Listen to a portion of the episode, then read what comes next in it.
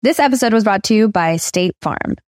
Buying a house in 2024 can be something extremely joyful, but also extremely stressful when you think about all the paperwork that you have to file. But like a good neighbor, State Farm is there. That's the phrase that will help you feel good knowing that you have people who care to help you file a claim or find the coverage for the things that you want to protect. After an accident, you may be worried. Who do I call? What do you do next? I drive peacefully knowing that I have people who have my back. In reality, finding good insurance doesn't have to be something that is complicated to you. State Farm has options to fit your unique needs, which means you can talk to your agent to choose the coverage you need, have coverage options to protect the things you value most, file a claim right on the State Farm mobile app, or reach a real person when you need to talk to someone. Like a good neighbor, State Farm is there. En efecto, crecimos con estas películas de Disney donde encontraba eh, el papel de la mujer muy frágil, muy necesitada. Creo aquí que es donde existe esta confusión para saber determinar verdaderamente si estamos enamorados o acá se le llama el enculamiento.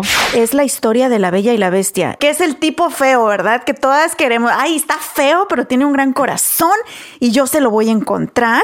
Eh, la codependencia emocional es un patrón de comportamiento en la que no la persona depende emocionalmente de la otra para su propia satisfacción, seguridad. Entonces, yo necesito al otro para mi propia identificación.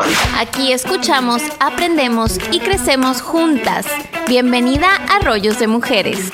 Hola, ¿qué tal? Bienvenidos a un episodio más de Rollos de Mujeres Podcast. Mi nombre es Ana Cruz. Muchas gracias por continuar escuchando nuestros episodios. Estamos felices y llenas de muchísimas preguntas, de muchísimas cosas que queremos aprender y cosas que queremos compartir con ustedes. Y el tema de hoy en especial me llega en el corazón porque les comentaba a Paola y a nuestra invitada del día de hoy, Ana Marcela, que hace muchos años fui diagnosticada clínicamente con codependencia adictiva y se me hizo importante tocar el tema.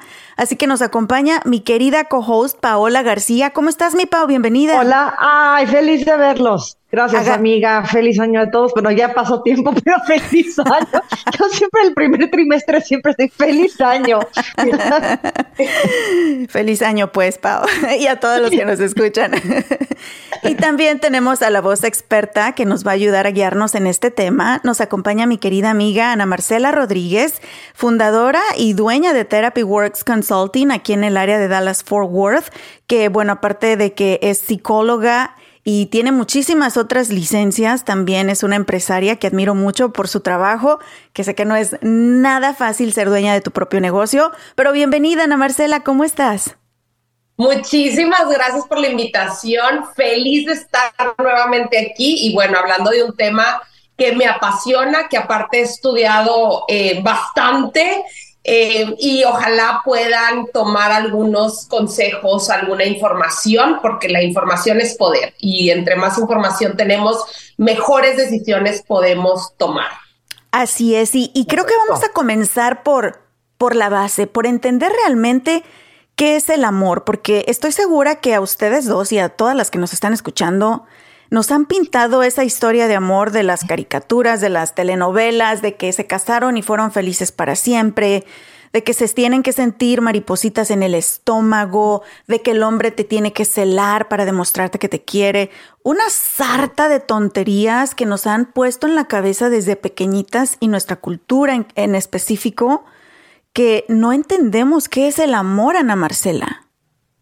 Híjole, y la pregunta en sí es una pregunta bien compleja, ¿no? El amor es un sentimiento profundo, complejo, complicado también se pudiera decir, ha sido objeto de estudio en la filosofía, en la psicología, en la teología, todo mundo desde, todas la, desde todos los puntos de estudios ha tratado de describir y descifrar este sentimiento que mueve al mundo. El sentimiento del amor, la experiencia del amor, aparte, es una necesidad básica del ser humano.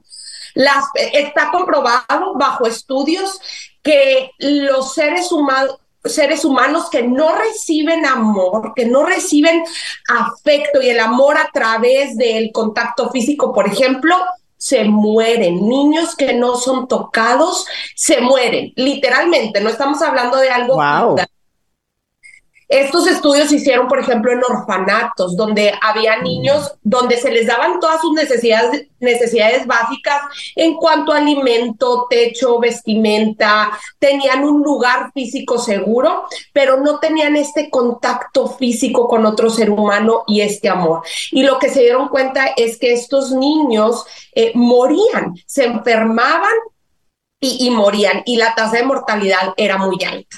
Entonces, así se empezó a encontrar que el amor es una necesidad del ser humano. Todos necesitamos sentirnos amados en todas nuestras etapas de la vida.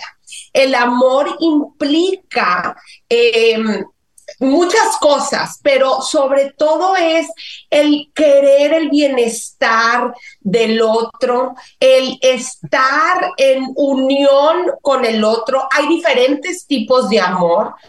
Nosotros muchas veces pensamos en el amor y lo relacionamos con un amor romántico, no un amor de pareja, pero hay muchos tipos de amor. Hay un amor fraternal, hay un amor de amistad, hay un amor a proyectos a la vida, a otro tipo, otro tipo de cosas, ¿no? En el que nos vamos a centrar mucho hoy es en el amor romántico de pareja. Y vamos a tratar de descifrarlo, ¿no? No hay una sola definición para el amor. O sea, con todo este rollo que les digo, no hay una sola definición para el amor. Eh, sin embargo, es muy importante hacernos las preguntas de cómo yo me siento amado, cómo me llega a mí este amor y la gente a mi alrededor, cómo les llega a ellos este amor para que yo se los pueda brindar. Todos necesitamos sentirnos amados. Y no basta con decir yo te amo o que el otro me diga eh, yo te amo. Eh, es necesario percibirlo, porque si no lo percibimos, al final de cuentas, pues no, no es lo que necesitamos. Oye, fíjate, perdón amiga, ya, ya entré porque ahorita que estaba escuchándola ya me apasioné. ya, ya me inspiré. Tomando en cuenta tus palabras, eh, amiga, Ana, las dos son Ana, pero Anita, claro. Anita, my love esto que tú decías de, este, de estas imágenes con las que crecemos cuando somos pequeñas, y bueno, Ana Marcela, tú eh, que eres la experta en el tema, en efecto, crecimos con estas películas de Disney donde encontraba eh, el personaje principal siempre puesta como que muy frágil en, nuestra época. Ahorita ya están cambiando mucho los personajes, ¿no? Pero en nuestra época era eh, el papel de la mujer muy frágil, muy necesitada y que encontraba este príncipe azul, ¿no? Y creemos que eso no nos pudo haber influenciado, pero a final de cuentas sí. Y creo aquí que es donde existe esta confusión para saber determinar verdaderamente si estamos enamorados o, no puedo decir la palabra como la decimos acá en México. Dilo. Pero, amiga, es que es muy fuerte. Suéltala, la, la bipleamos aquí si está muy fuerte. Bueno, acá se le llama el enculamiento Ah, Cuando tú, eh, vamos a llamarle el encandilamiento, por si esto se tiene que editar, ¿sí? donde la persona dice, es que lo amo, que lo quiero con pasión, pero no es eso, está haciendo una obsesión. Entonces, corrígeme, Ana Marcela, pero creo que es una muy ligada Lidia entre estar enamorado y estar encandilado. Sí, y bueno, aquí yo creo que hay varias cosas. Una, tenemos que diferenciar el enamoramiento al amor. El enamoramiento puede ser una etapa del amor, del amor romántico, ¿verdad? Entonces, cuando yo empiezo a conocer a una persona, pasan y, y se me hace muy atractiva, ¿no? Pasan cosas a nivel cerebral. Soltamos sustancias como la dopamina, oxitocina, que esto nos trae una sensación de bienestar, nos da una sensación de apego. Son las mismas sustancias que una madre suelta cuando tiene a su hijo, que hace que, que, quieras ¿verdad? Y que te apegues y que te enganches con, con el niño, ¿no? Es, es para un sentido también de sobrevivencia. Estas mismas sustancias las soltamos cuando estamos en esta etapa del enamoramiento, cuando estamos enamorados queremos estar con la otra persona, queremos que la otra persona esté con nosotros, tenemos este sentido como de obsesión, de, de es todo para mí, le vemos todo lo positivo, no hay cosa negativa que pueda tener este ser. En, en, y es muy bonito, ¿no? Es, son las mariposas en la panza, es, es todo esto que pasa. La etapa del enamoramiento, según eh, los científicos, puede durar desde un día hasta aproximadamente dos años. Entonces podemos estar hasta dos años. Eh, aquí quiero meter una nota, así como un disclaimer. Por eso no se casen o no se comprometan con esa otra persona en esos dos años, porque todavía no sabemos si esto sí es amor, como dice la canción, ¿verdad? Entonces, eh, ojo ahí, ¿no? la etapa del enamoramiento puede durar hasta dos años y después nosotros empezamos a ver con más claridad y ojalá, ¿verdad? Este es un proceso, el que les estoy explicando es el proceso que sería un proceso sano del amor. Eh, después de esta etapa de enamoramiento, nosotros empezamos a ver con más claridad a la otra persona. Empezamos a verle también sus defectos, sus fallas, empezamos a ver eh, de qué talón cojea, empezamos a ver las posibilidades, a entender a esa otra persona. Y ahí es donde puede entrar el tema del amor, porque el amor es algo más consistente. Yo puedo amar a alguien y hoy no me cae bien. Yo puedo amar a alguien y me cae gorda y no estoy de acuerdo en algunas de sus eh, decisiones. Inclusive, yo puedo amar a alguien y saber que no es sano para mí y tomar distancia y separarme de esa persona. Wow, qué interesante esto que dices de yo, yo lo había leído y, qué bueno que lo aclaraste, que el enamoramiento podía durar hasta seis meses, pero ahorita que dices dos años, dices, ay, pues güey, sí, hay que tener más, hay que tener más este cuidado. También lo cierto es, y no sé si ustedes están de acuerdo, chicas, y ustedes que nos están escuchando también, chicas, no somos quien realmente somos al principio de la relación. Somos una bola de hipócritas. Eh, damos nuestra mejor cara, especialmente si la persona nos atrae demasiado o como tú lo dijiste, Paula, si nos obsesionamos con esa persona por cómo nos hace sentir, por su físico, también por la parte sexual. Puede ser que sea una persona que nos satisfaga sexualmente. Y también lo hay que, que, que, idolatras a esa persona tal vez por su posición social, por su, por su cartera también, cualquiera que sean las razones. Puede ser que nos obsesionemos en mantener a esa persona con nosotros y, fingimos durante, a lo mejor hasta durante todos esos dos años, en decirle que sí a todo, en que si le gusta que le hagas piojito y a ti te caga hacer piojito, ahí estás haciéndole piojito.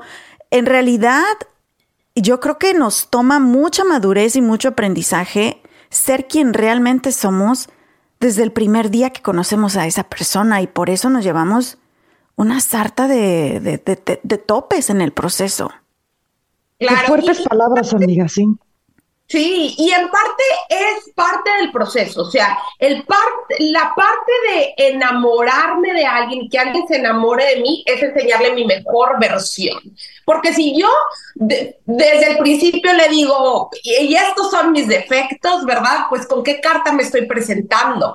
Entonces, esta parte de idealización, de ilusión, de fantasía, es muy normal. Lo que nosotros tenemos que tomar en cuenta es que es una fase, que esta fase va a acabar y que tengamos la madurez para poder conocer y que el otro nos conozca sin nada más la mejor versión, que también nos conozca otras versiones de nosotros en otros momentos de nosotros y nosotros también tener esa apertura para el otro. Claro, sí, porque luego te llevas la sorpresa de que la persona no es, y muchas lo han dicho y yo lo voy a contar más adelante también. Literal, estás durmiendo con el enemigo porque nunca se dieron los dos la oportunidad de ser honestos y decir, este es quien realmente soy yo y trabajar juntos de la mano en ese, en ese camino que, que ahora lo defino a mis 41 años de edad y después de tanto fregadazo, que el amor simplemente es una decisión, una decisión de estar juntos y compartir vida y tener una, una visión de familia juntos, familia como ustedes la quieran conformar, con hijos, sin hijos, solos, como sea, ¿verdad? Pero es súper interesante, Marcela, porque sé que muchísimas mujeres que nos están escuchando han pasado por esto, están en esto o no saben cómo salir de esto también. Y la verdad es que cuesta trabajo ser honesta y decir, me equivoqué, no era lo que yo pensaba, no elegí a la persona correcta, no soy feliz y ahora estoy metida en un hoyo. Me imagino que hay muchas de tus pacientes que llegan en esta situación, ¿verdad? Muchísimas, ¿no? Yo creo que sobre todo en temas de pareja, obviamente también en el tema individual, el salir de relaciones o estar en relaciones donde no son sanas y no saber cómo salir de ahí. Y, y un punto súper importante, que es lo que estamos hablando ahorita, es redefinir la palabra amor. Eh, eh, amor no necesariamente es estar ahí en pareja con esta persona. Amor también es dejarlo ir o salirme de ahí. Amor también es esta separación o divorcio si es necesario. Eh, amor es poner límites. Hay que redefinir eso. Y también, volviendo a lo que decía Paola, de cómo nuestra cultura, eh, los medios de comunicación nos han metido estas historias de Disney, de Hallmark, donde eh, una mujer frágil se encuentra al príncipe que la rescata y entonces son felices para siempre y tienen... Eh, y, y, la historia ahí acaba, ¿verdad? Y nosotros nos pensamos que están ahí 50 años juntos y todo está súper bonito. Hay que entender que la persona, el ser humano evoluciona. Nosotros no somos la misma persona que éramos ni siquiera el año pasado. Entonces, la, la fantasía que todas las parejas que empezaron en sus 20 van a seguir juntas en sus 60 es una fantasía muy poco lógica, porque vamos evolucionando y si mi evolución va hacia otro camino que esta persona naturalmente va a haber una separación y eso no es necesariamente un fracaso.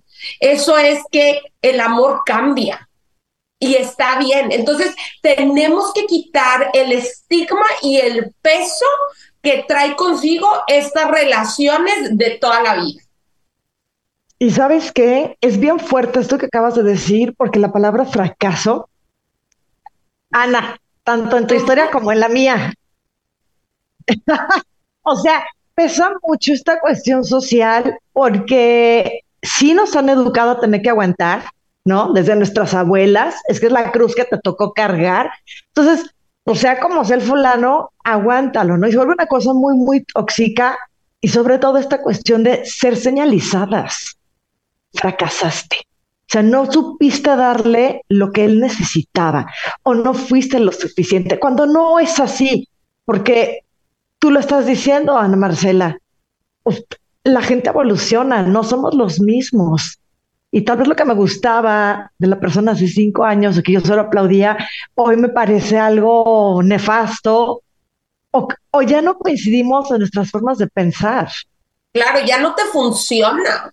Y, es, y, eso es honrarte a ti mismo. Yo también redefiniría lo que es un fracaso, ¿verdad? Porque no le llamamos a esto que esta etapa con esta persona se acabó. No, no, no lo vería yo como un fracaso, más bien lo vería como un cambio de dirección.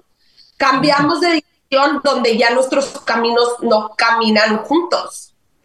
Y es que y es que aquí es donde viene a lo que queremos entrar en este tema precisamente de, de este episodio, que es la codependencia y toda esta obsesión enfermiza. Y regresando a las historias de Disney, algo que se me quedó súper pegado en la mente, que escuché hace poquito también en, en, otro podcast, y es la historia de la Bella y la Bestia. Y yo nunca me había puesto a analizarla. es una de mis favoritas porque es el tipo feo, ¿verdad? Que todas queremos, ay, está feo, pero tiene un gran corazón y yo se lo voy a encontrar. Y hablaba de cómo describen eh, a la bella, pues frágil, como tú lo dijiste, Paola, que necesita ser protegida, necesita ser rescatada. Y ve a la bestia, un monstruo que ella a huevo, a huevo como sea, quiere encontrarle ese corazón noble y amoroso dentro de él, sacarlo y transformarlo. Y pues es lo que sucede en la historia. Déjame decirte, yo no sé de cifras, a lo mejor Ana Marcela me puede ayudar mejor, pero yo fui una de esas personas y entendí a, a base de mucho dolor, de mucho sufrimiento, que yo no estoy en este mundo para cambiar a nadie y que no tengo ni el derecho ni la obligación de venir a cambiar a nadie. A la única persona que puedo cambiar para mi propio bienestar es a mí misma. Pero créanme que me costó y me dolió y sé que muchas de ustedes, chicas, sé que muchas de ustedes que están escuchando están pasando por eso y no se sientan mal, no son las únicas y no es su culpa, es como nos han enseñado. Pero la realidad es que ahora que ya lo sabes, que eres consciente de ese, de ese problema tuyo en el que tienes que trabajar, tienes que tomar acción. Y de ahí es donde desata, yo me imagino, o, o al menos es una de las razones por las que se desata todo esto del amor enfermizo y codependencia, ¿verdad, Ana Marcela? Sí, la codependencia emocional tiene varios factores, varias raíces. Una de las que tú estás diciendo es el querer nosotros rescatar también a estos hombres o a estas parejas, hacerlos nuestros proyectos personales, ¿verdad? Les vemos este potencial y nosotros creemos que nos vamos a hacer y llevar a esa cúspide de, esa, de, de su potencial. Entonces, es dejar esa idea a un lado. Nosotros, ¿quiénes somos? para hacerles estos cambios a estas personas, ¿no? Entonces, esa idealización de cambiar al otro y agarrárnoslos como proyecto personal, la tenemos que dejar a un lado. Eh, la codependencia emocional es un patrón de comportamiento en la que no la persona depende emocionalmente de la otra para su propia satisfacción, seguridad, eh, sentido de identidad, de pertenencia. Entonces, yo necesito al otro para mi propia identificación. Sin el otro, yo no soy. Esa es, digamos que ese es el, significado de codependencia emocional. Obviamente tiene muchísimas consecuencias. Eh, una de las más grandes es el perdernos a nosotros mismos. No sé qué soy sin la otra persona, no tengo esta identidad. Obviamente afecta nuestra autoestima, nuestro, nuestra seguridad, nuestra confianza en uno mismo, nuestro poder de decisión. Em, hace que hagamos cosas por el otro y por la relación que eh, no, no deberíamos hacer, ¿verdad? O que está fuera hasta eh, de nuestra propia integridad. O sea, vamos contra nuestros propios principios, con nuestra propia moral, con nuestros propios deseos. El objetivo es la satisfacción del otro. Nos, y, se pone esta persona en un puesto súper vulnerable, porque es muy fácil de ser manipulada, de ser controlada, de ser violenta ultrajada, em, y bueno, y, luego em, en, las consecuencias más grandes, estas, estas mujeres o estos hombres que son codependientes emocionales pueden entrar también en unas dinámicas de violencia doméstica. Wow, claro. Oye, Ana Marcela, una pregunta aquí.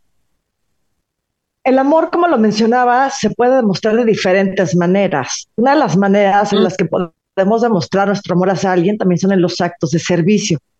¿Hasta qué punto una persona puede confundirse en estoy haciendo estos actos de servicio hacia ti porque tengo un sentimiento genuino hacia tu persona a ya rebasé la línea, ya me estoy perdiendo a mí para satisfacerte en todas las necesidades que tú tienes.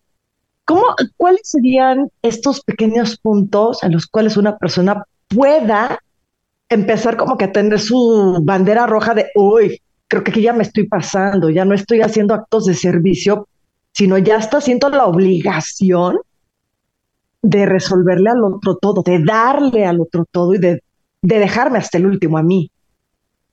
Yo creo que en, la pregunta mucho está esta respuesta, ¿no? Si yo me siento que me estoy dejando a un lado, que yo no soy la prioridad de mi vida, o sea, yo ya no ocupo el primer puesto, mis necesidades ya están fuera. Es más, ya ni sé cuáles son mis necesidades. Yo nada más estoy pensando en las necesidades del otro.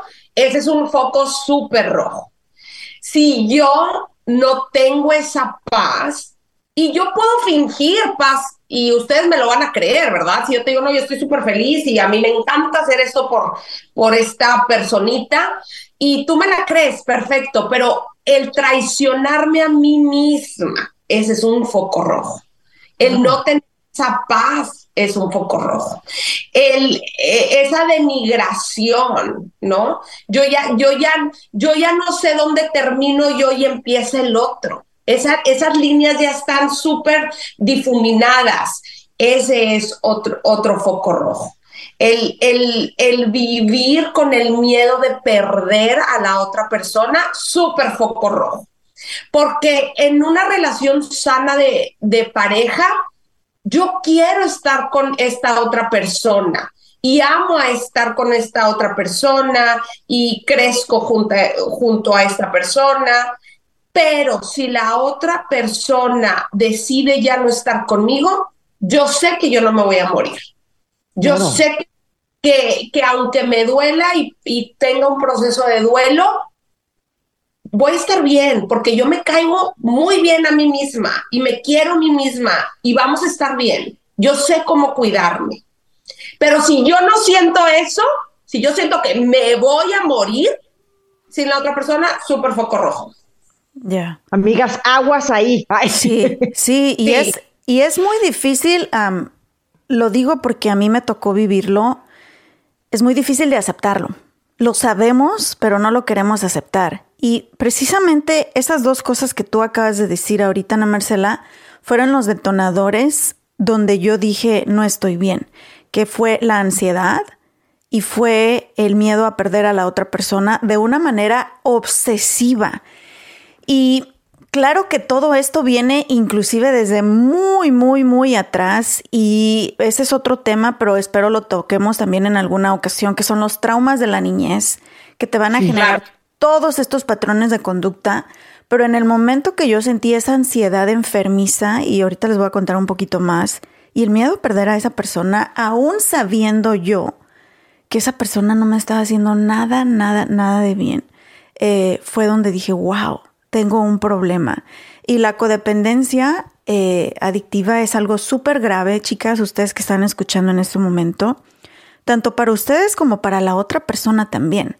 Eh, no necesariamente la otra persona tiene que ser alguien malo o mala para generar ese, ese, ah, yo le diría una disfunción química y emocional, ¿verdad? En la otra persona. Eh, puede ser tú misma o tú mismo que tiene ese problema y te obsesionas con la persona y a lo mejor la otra persona ya ni siquiera quiere estar contigo también. Y tú eres la que está obsesionada o obsesionado en que esa relación no termine. Pero, ¿qué te parece, Ana Marcela, si nos cuentas eh, en sí qué señales nosotros vamos a tener para saber que estamos en una relación con codependencia? ¿Cómo comenzamos nosotros hacer esa transición y decir, ¿sabes qué? Necesito ayuda. Y si se puede o no salir de esas situaciones, eh, ¿cómo lo podemos hacer? ¿Te parece? Eso nos cuentas a continuación. Claro. ¿Te sientes estancado en tu trabajo y no sabes qué hacer? ¿O quieres prepararte mejor para obtener un mejor empleo o un aumento? ¿O por qué no? Tal vez quieres abrir tu propio negocio. Este evento es para ti. La conferencia anual SER es un evento completamente gratis que ofrece talleres educativos sobre emprendimiento y capacitación. Además habrá conferencistas expertos en diferentes áreas y con historias de éxito que te van a inspirar. Cientos de personas reunidas en un solo lugar, haciendo networking y creciendo juntos. Y si eres dueño de tu propio negocio, tienes la oportunidad de tener tu propia mesa o vendor booth para que expongas tu marca y vendas tus productos o tus servicios completamente gratis. Pero hay cupo limitado, así que date prisa. Regístrate en este momento en el enlace que te comparto en la descripción de este episodio o visita la página web de Ser aparece en pantalla. La conferencia anual Ser será este 4 de abril en el Urban Convention Center en Las Colinas, completamente gratis. Es el evento del año que no te puedes perder. Ah, y te quedas hasta el final porque habrá una recepción padrísima con bocadillos, música en vivo, muchas rifas y otras sorpresas. Así que ahí nos vemos. Mis amores, ahora que he estado pasando más tiempo en casa y cocinando para mi familia, me he dado cuenta del gran impacto positivo que tiene para su salud física y mental el comer rico y saludable. Y amo ir al Río Grande Latin Market a comprar mis frutas y verduras frescas. También tienen los mejores cortes y calidad en carnes y mariscos y encuentro todo lo que necesito para mis recetas tradicionales favoritas. Imagínense, desde pasote hasta huitlacoche. Ahí lo encuentran. Y lo mejor de todo es que tienen especiales cada semana, porque sé lo importante que es ahorrar dinero, especialmente en estos momentos, ¿verdad? Visita tu tienda al Río Grande Latin Market más cercana en el área de Dallas Fort Worth y también visita su página web elriogrande.net para inspirarte con sus recetas.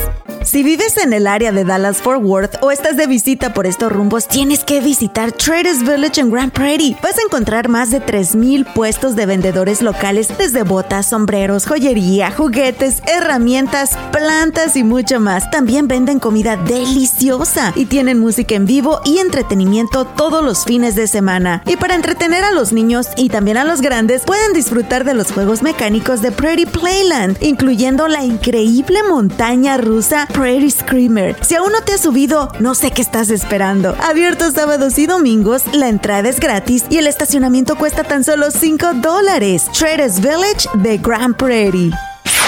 Muchísimas gracias por continuar con nosotros en un episodio más de Rollos de Mujeres Podcast. El día de hoy hablando de codependencia, codependencia emocional y adictiva porque es muy importante que como seres humanos sepamos en realidad lo que es la palabra amor, lo que es el acto de amor y que no caigamos en estas ideas de ilusiones e ideas impuestas por nuestra cultura de cómo se debe sentir y cómo se debe vivir una relación cuando en realidad es algo completamente diferente.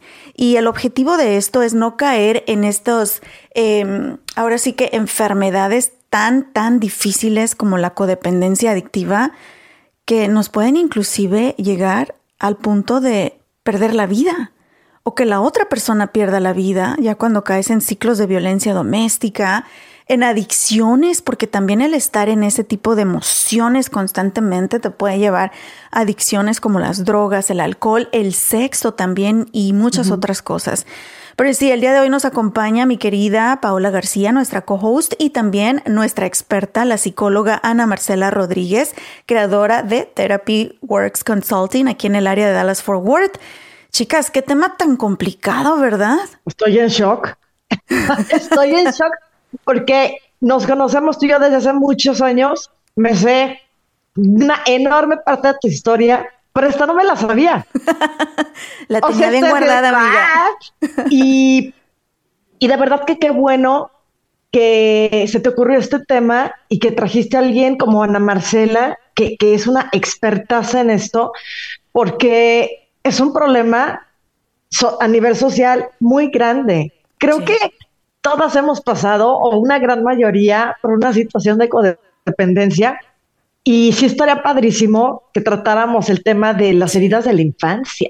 porque uno cree que no y ándale pues, creces y... Eh, eh, eh, y, y, darse cuenta que uno está en una, una, relación que no es sana, que ya tienes este problema de codependencia con alguien, pues vives en la negación. Sí, sí. Y puedes hasta perder la vida si no sales rápido de eso. Sí. Ana Marcela, ¿cuáles son en realidad esas banderas que nosotros tenemos que estar atentas eh, y decir, ¿sabes qué? Esta relación no es sana, esta relación no va por el camino que a ambos nos va a hacer bien y tengo que aceptarlo, tengo que decir la neta, o sea, por mucho que yo quiera eh, seguir en esta relación, no es lo que debe de ser.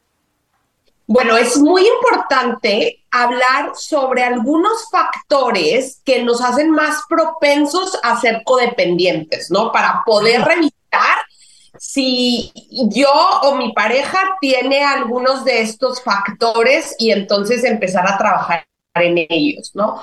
Usualmente una persona que es codependiente tiene una autoestima baja, puede sentirse que no es lo suficientemente, no sé, buena, atractiva, mm. inteligente, etcétera.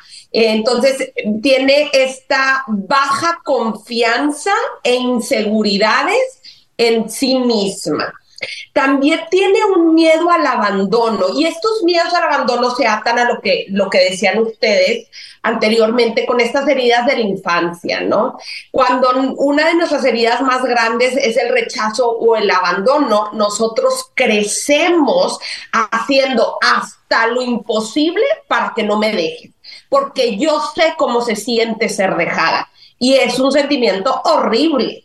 Entonces hago todo lo que está en mis manos para que no me dejen y estas acciones, estas decisiones pueden ser muy tóxicas y pueden ser muy autodestructivas.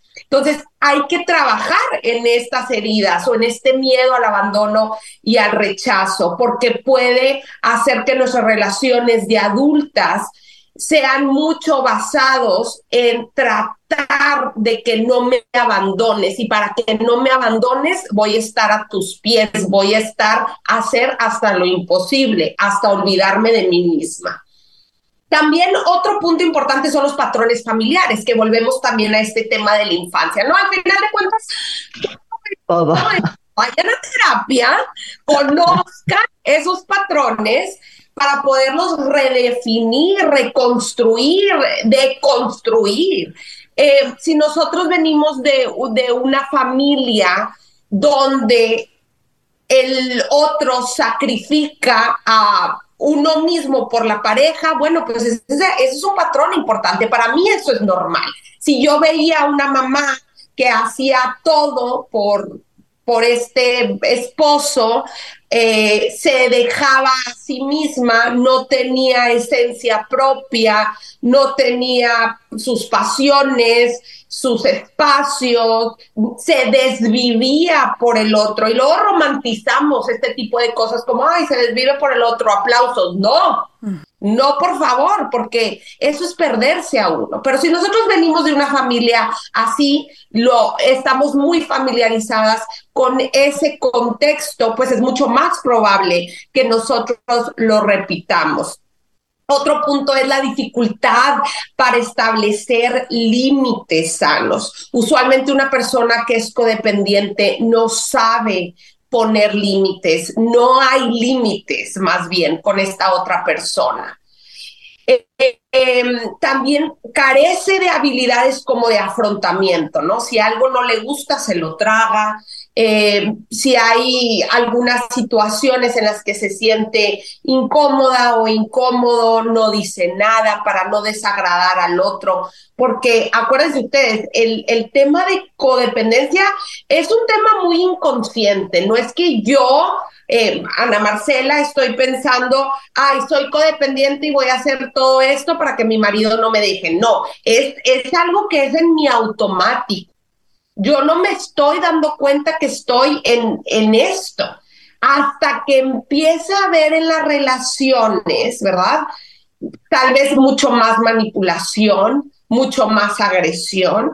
Es importante también mencionar lo que decía Ana. No todas las relaciones donde hay una persona codependiente, la otra persona necesariamente es una persona eh, un abusador, ¿verdad? O un perpetuador. No necesariamente, pero sí usualmente. Lo más común es que cuando tenemos en una relación a alguien codependiente, la otra persona ejerce poder y manipulación sobre la otra. Eso sí es lo más común. Y en las relaciones de, donde hay violencia doméstica, muchas veces, muchísimas veces, la mayoría diría yo, hay codependencia emocional. Y la codependencia emocional, como sabemos, eh, cuando es eh, un diagnóstico en sí, es como una, es como una droga, es, es una adicción. Existe la adicción al amor, al enamoramiento. Entonces, wow. sí, entonces es como cualquier otra adicción, suelta sustancias en nuestro cerebro que nos hacen sentir bien y nos dan ese high. La codependencia también te da ese high. Si tú estás cerca de mí, yo siento este high. Por eso es también tan difícil el detectar de que esto está mal. Hay que poner atención al qué pasa después de ese high, porque después de ese high, de, eso que nos da el pico, usualmente vienen unos bajones muy fuertes, ¿no? Wow. Y precisamente hablando de esto que estás diciendo, Ana Hollingsworth, yo creo que estaría muy interesante eh, ya que eres tú tan abierta al compartir tus experiencias y que has ayudado gracias a esto a muchísimas mujeres, porque son temas luego muy tabús. Sí. ¿Cuál crees, amiga, que fue en esta relación que tuviste, que ya está completamente sanada y trabajada y demás? ¿Cuál crees que fue ese punto detonante en el cual se te cayó la venda de los ojos y dijiste, stop? Creo que esto no es muy normal. hasta aquí. Fíjate que ahorita que Ana Marcela explica todo lo de inclusive traumas de niñez, eh, creo que todo venía desde arrastrando desde, desde mi niñez. Y lo he compartido en muchas ocasiones, inclusive creé campañas por este tema porque me afectó toda mi vida y me sigue afectando, que fue crecer en un hogar con violencia doméstica. Un hogar donde mi mamá sufría golpes, sufría insultos, donde nos controlaban con dinero, donde moríamos de hambre, donde las palabras que escuchaba era eres una estúpida, no sirves para nada y sin mí se mueren de hambre. Esas fueron las tres frases que he arrastrado durante toda mi vida. Y que el, que el hombre que yo más amaba y que esperaba que me protegiera, que me cuidara, eh, hacía lo que quería con nosotros y se iba, desaparecía por temporadas, inclusive durante años. Creo que el lapso más, más largo que mi papá estuvo lejos fue de tres a cinco años y que regresaba y yo añorando ese amor de papá. Entonces ahí desarrollé y lo entendí mucho tiempo después, lo entendí hasta que salí de ese problema, pero ese era ese miedo al abandono que menciona Ana Marcela. Tenía un pavor a que la gente a la que yo amo decida irse de mi lado un pavor. Y esto incluía desde mi papá, mis hermanos, mi mamá. Mi mamá emigró a los Estados Unidos cuando yo tenía 18, eh, 19 años y también fue un trauma y un dolor muy fuerte para mí. Eh, diferente porque yo lo acepté y yo apoyé a mi mamá, pero eso no me quitó el dolor que yo vivía y era ese miedo que ella se iba y me estaba abandonando también en mi mente, ¿verdad? Y ya después de ahí ni les cuento cómo se arrastró para mi relación amorosa, porque sí fue una, un trauma muy fuerte que hizo que cayera en esto que estamos hablando ahorita, que es la codependencia emocional, pero yo no me daba cuenta y no lo entendía. Y lo justificaba con esas enseñanzas y esa cultura que, traíamos, que era, es que así es, es normal, em, me tengo que aguantar, me tengo que callar, ¿Cómo voy a fracasar? ¿Cómo me voy a divorciar? ¿Una más divorciada en, mi matrimonio? No. ¿Cómo? No voy a ser yo. Entonces desató muchísimos problemas en la relación, muy, muy, muy, muy fuertes. Pero, y esto nunca lo he contado abiertamente, solo mi familia lo sabe, mi familia cercana, ni siquiera toda mi familia, porque es un tema que ya no solo me afecta a mí, afecta a una de las personas que más amo, que es mi hijo, mi hijo mayor. Aparte de, esta relación violenta y de codependencia mía, también había un problema de adicciones en, en mi matrimonio, adicciones por parte de mi ex esposo, muy fuerte, muy fuerte. Entonces cuando combinas todas esas cosas, cuando combinas mis problemas, mis traumas, mi codependencia, mi baja autoestima que mencionaba Marcela, a eso le agregas una adicción en la otra persona, eh, no diagnosticado, pero ahora que entiendo muchas cosas, también eh, cosas de narcisismo que él tenía, o sea, eran demasiados problemas que se volvió una bomba, se volvió una bomba. Y me preguntas, Paola, ¿cuándo fue el momento donde dije, tengo un problema y esto no está bien? Les juro que si yo no hubiera estado embarazada, yo creo que aún seguiría en esa relación si aún estuviera viva. Pero en el momento que descubrí que estaba embarazada, en ese preciso momento dije, Dios mío, todo lo que yo he vivido, todo lo que me ha enfermado, todo lo que me ha generado lo que soy hasta el día de hoy, fue por esa violencia que se vivió en mi hogar, por esas adicciones de mi padre también y por esa baja autoestima de mi mamá y mírame cómo estoy el día de hoy. Yo no le quiero causar el mismo dolor a mi hijo. Y esa fue la razón por la que decidí pedir ayuda, salirme de ese lugar y, no fue fácil. Me tomó años, me tomaron años, mucha ayuda, mucho apoyo de mi familia, inclusive estar sola. Yo decidí estar sola durante nueve años y la gente, uh, Anita, ¿por qué sigues soltera? Nadie sabía lo que en realidad yo estaba procesando y trabajando, pero tuve que quedarme sola durante nueve años y no meterme en otra relación, porque sabía que podía, era muy probable que cayera en los mismos patrones que había tenido. Pero yo no sabía que tenía ese diagnóstico hasta que por cuestiones también migratorias y legales, también porque esta relación me llegó a un punto que podía hasta ser deportada a México me llevó a un punto donde mi vida y la de mi hijo estaban en peligro, peligro de muerte. Y me llegó a un punto donde de verdad toqué fondo en muchos sentidos, chicas. Eh, fue que tuve que pedir ayuda. Fui con una psicóloga, me hizo muchos análisis, trabajó conmigo y yo necesitaba esa carta no para mí, yo la fui a pedir porque estaba en un proceso migratorio y parte de comprobar tú que estás en una relación de violencia doméstica para un proceso migratorio, me imagino que tienes muchos de estos casos, Ana Marcela, obviamente tienes que tener un diagnóstico clínico, un diagnóstico de una psicóloga. Y yo feliz porque ya la, la psicóloga me había dado mi carta, me metió en el sobre, me voy, dije, ok, ya tengo todo lo que necesito, pero yo en mi mente todavía no, no entendía la magnitud del problema que tenía. Llego a casa, saco la carta y la comienzo a leer, nada más para saber pues, qué iba a llevar yo de documentos en mi proceso legal. Fue la primera vez que leí la carta y la historia de Ana Cruz desde unos ojos diferentes. No era, no era yo leyendo mi historia, era Ana Cruz leyendo la historia de otra mujer que llegó al punto de ir con una psicóloga, de una mujer que casi pierde la vida, de una mujer que trató de cambiar a un hombre. Volvemos a la historia de la Bella y la Bestia. De una mujer que justificó abuso emocional, que justificó maltrato físico, que justificó hambres, que justificó tantas cosas que si no hubiera yo leído esa carta como si fuera una tercera persona, nunca lo hubiera entendido. Pero en los puntos donde realmente me quebré, y dije, wow, ¿hasta qué punto llegué? Fue en los puntos, y son palabras muy fuertes que voy a compartir aquí en este episodio, donde se describía en la carta ese momento, Ana, donde tú embarazada estás tirada en una cama, enferma, ardiendo en calentura, y esta persona llega a ti y te dice, si no regresas conmigo en este momento, ve lo que voy a hacer. Me abre mi mano, me extiende mi mano, me pone algo en la mano y la cierra, me la cierra y se sale.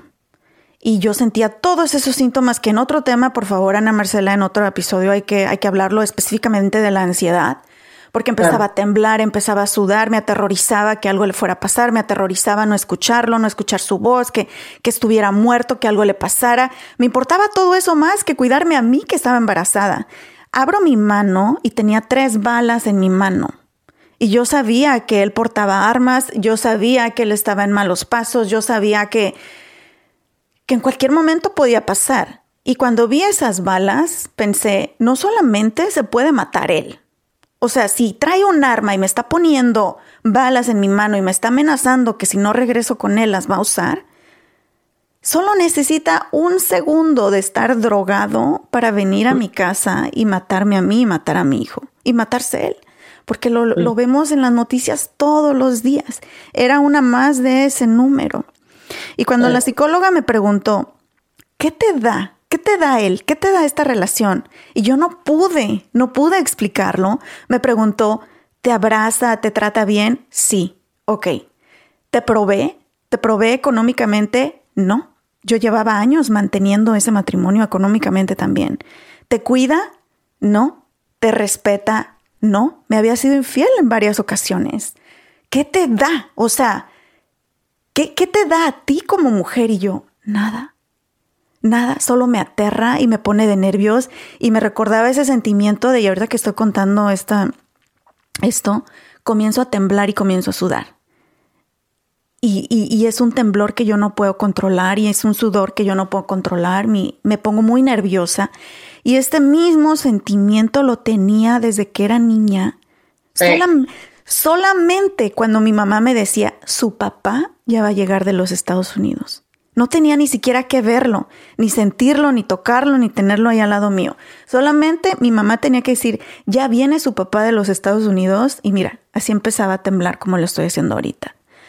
Así que yo creo, Paola y Ana Marcela y ustedes que nos están escuchando, que, que el saber que mi hijo venía en camino fue un detonante para mí de decir, o sea, yo ya soy un adulto, de niña yo no elegí dónde me tocó crecer, ni las decisiones de mis padres y nunca pude ni cambiar a mi mamá de ser una víctima, ni cambiar a mi papá de ser un abusador, porque sí lo intenté por muchos años, hasta que entendí que yo no estaba ahí para cambiarlos a ellos. Tampoco elegí cómo iba a ser mi niñez, pero ahora ya era una adulta y sí podía elegir lo que quería para mí, pero más importante también lo que quería para mi hijo. Y fue donde ahí me dolió y, y fueron muchos años de trabajo muy fuerte emocionalmente pero logré salir de ello. Y me siento tan bien el día de hoy porque gracias a Dios estoy en una relación mucho, mucho más saludable que la que estuve en ese momento. Pero les confieso algo y he tenido esta conversación con mi esposo también, mi esposo Dustin, y, y le he dicho, ¿sabes qué? Si un día tú no estás feliz o si un día las cosas cambian o si un día tú conoces a alguien, cualquier cosa que pueda pasar, háblalo conmigo, platiquémoslo y está bien. Busquemos el mejor camino para ambos. Y el día que, que mi, mi, mentalidad cambie, que mi visión cambie, que mis necesidades cambien y tú y yo ya no, ya no estemos en ese mismo camino, yo te lo voy a decir y los dos tomemos las decisiones juntas. Ya no me aterra perder a nadie. Ya no me mm. aterra que me dejen, ya no me aterra irme, ya no me aterra nada.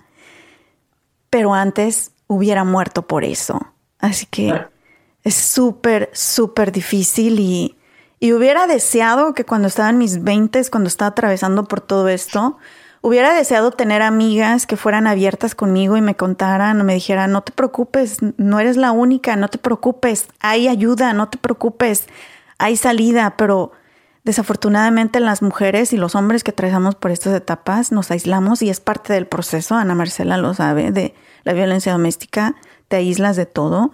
Y wow, que hubiera deseado que hubiera podcast, que hubiera espacios, que hubiera lugares donde escuchar a gente como Ana Marcela para decir, güey, no estoy sola. Sí se puede. Y ojalá que tú que nos estás escuchando en este momento, si estás pasando por una situación así, sepas que no estás sola. Y Ana Marcela, ¿cómo se puede salir de todo esto? Híjole, pues primero gracias por compartir tu historia, ¿no? Es, es una historia muy valiente, que la resumes en unos minutos, pero que si camináramos junto a ti, o sea, son años, ¿no? Es, es una historia de toda una vida.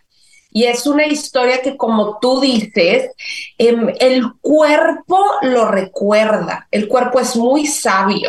Nosotros podemos hacer muchos trucos con nuestra mente, consciente o inconscientemente, pero el que tú digas, yo hablo de esta historia o yo escuchaba a mi mamá decir, ya viene mi papá y mi cuerpo está reaccionando, es por esa sabiduría del cuerpo.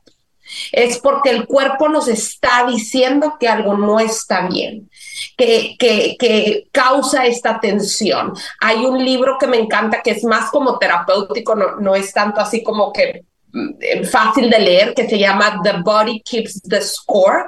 El cuerpo mantiene el récord. Es que el cuerpo mantiene el récord de esos traumas. Cuando nosotros sufrimos ansiedad o decimos, ¿por qué? no sé, no está pasando nada, pero de repente yo estoy temblando, de repente estoy sudando. Algo del exterior me detona. Y ha detonado algo que me pasó, que hace una conexión, que el cuerpo dice no estoy seguro. Y estos son los estragos de estos traumas.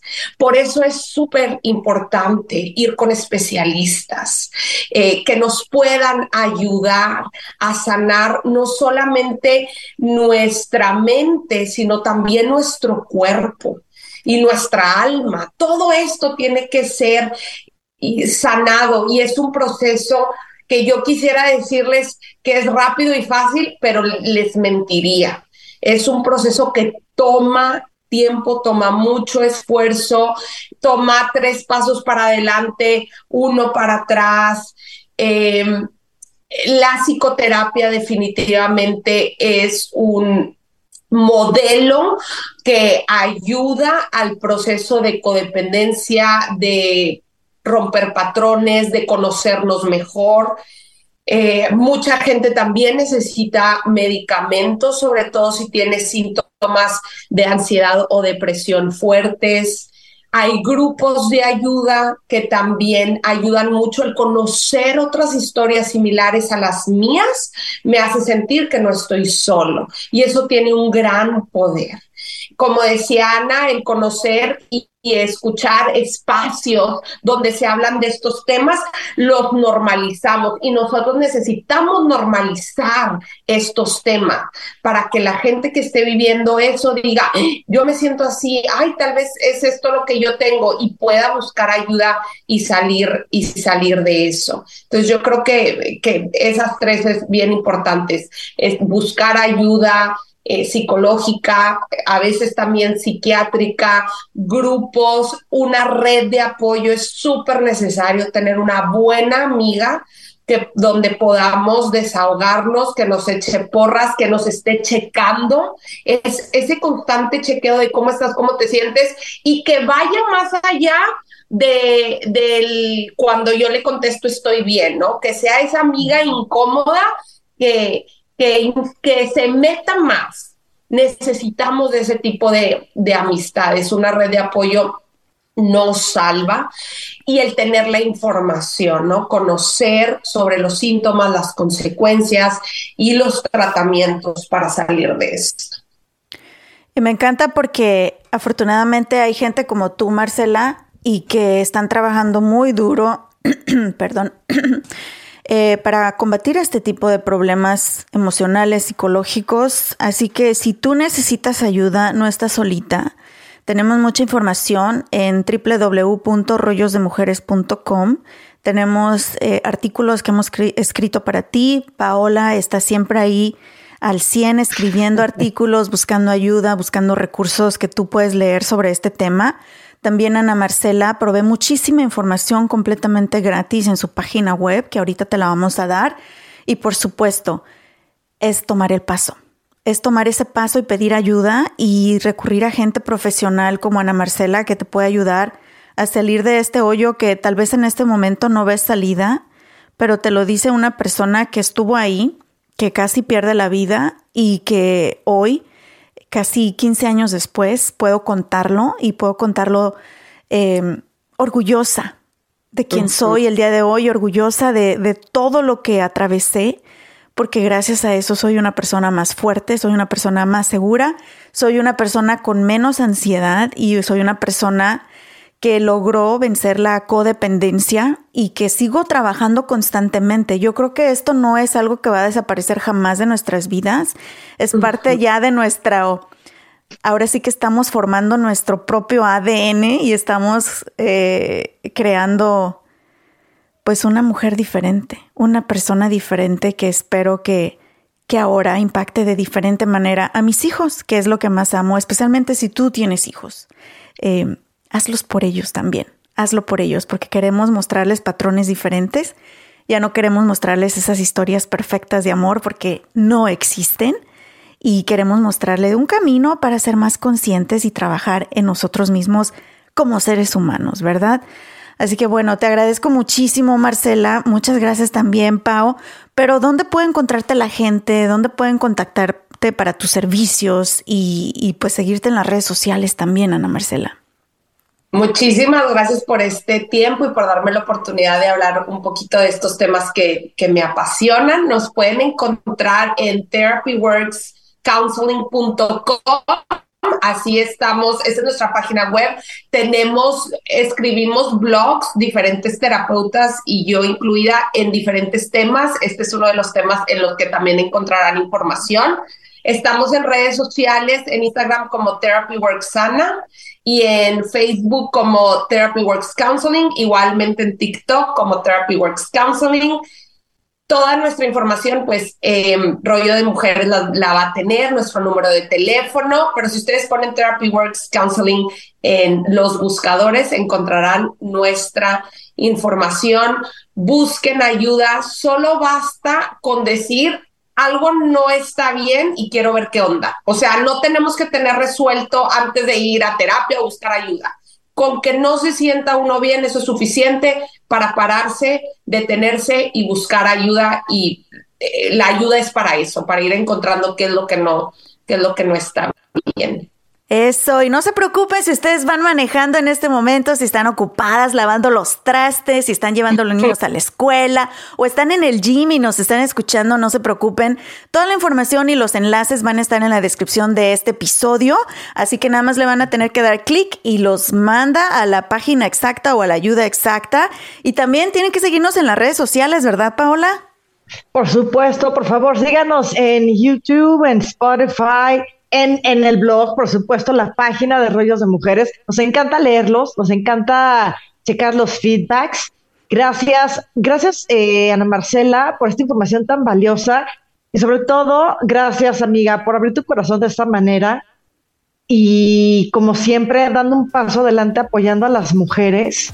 No se pierdan los artículos y por favor denle su dedito hacia arriba, seguir y compartan esta información que puede ayudar a salvar vidas. Así es, así es. Pues muchísimas gracias chicas, las quiero mucho, muchas gracias a ustedes que nos escucharon, pasaron este tiempo con nosotros, escucharon, aprendieron y están creciendo junto con nosotras. Esto es Rollos de Mujeres, mi nombre es Ana Cruz, tenemos una cita el próximo martes, bye bye. ¿Estás listo para convertir tus mejores ideas en un negocio en línea exitoso? Te presentamos Shopify. Tal vez no lo sabías, pero nuestro podcast More Than Mamis es un negocio y lo empezamos por supuesto para desahogarnos y hablar sobre la maternidad, no para convertirnos en expertas de ventas y del e-commerce. Así que sí, necesitábamos ayuda para vender nuestro merch y poner en marcha nuestra tienda. ¿Y cómo suena con Shopify? Llegó otra venta. Shopify es la plataforma de comercio que está revolucionando millones de negocios en todo el mundo. Ya seas un emprendedor desde tu casa o desde donde sea, Shopify es la única herramienta que necesitas para iniciar, administrar y hacer crecer tu negocio sin dificultades. Con Shopify puedo gestionar pedidos, envíos y pagos desde cualquier lugar, brindándote toda la información y estadísticas de tus ventas al detalle. Regístrate para un periodo de prueba con tan solo un dólar al mes en shopify.com barra sonoro, todo en minúsculas Ve a shopify.com barra sonoro para llevar tu negocio al siguiente nivel. Shopify.com barra sonoro.